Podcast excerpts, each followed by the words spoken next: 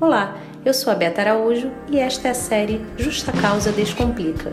O objetivo é levar para você de forma simples e sem aquele excesso de juridiquês temas dentro do direito. Com isso, você vai aprender todos os seus direitos. Aproveite! Fala galera do Justa Causa!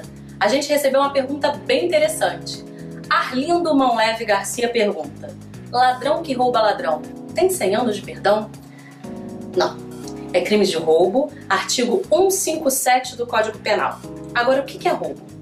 Roubo é subtrair, com violência ou com grave ameaça, um bem de alguma pessoa. Pena 4 a 10 anos, tá bom? E aí você pergunta: e o furto? Ladrão que furta ladrão tem 100 anos de perdão? Também não. Artigo 155 do Código Penal. Furto.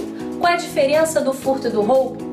No furto, eu não tenho a violência ou a grave ameaça. Eu só pego o bem da pessoa.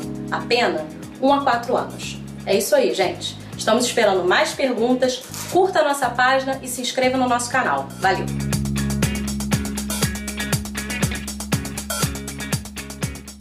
É verdade que achado não é roubado? É, tá certo. Agora você pratica um outro crime. O crime está lá no artigo 169, inciso 2. Sabe qual é? Apropriação de coisa achada. A pena é de um mês a um ano. Agora, o que é isso? É quando eu estou no meio da rua e encontro uma carteira cheia de dinheiro e não faço nada, fico com ela para mim. Eu tenho o dever de entregar para a autoridade competente, nesse caso, de me dirigir à delegacia mais próxima.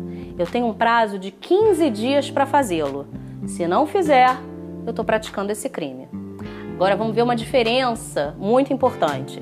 Se eu estiver na casa de uma amiga minha, numa reunião, num jantar e esquecer o meu celular, ela vai, afana o celular e não me devolve, ela não comete o crime de apropriação de coisa achada. Meu celular não estava perdido, eu sabia que estava lá.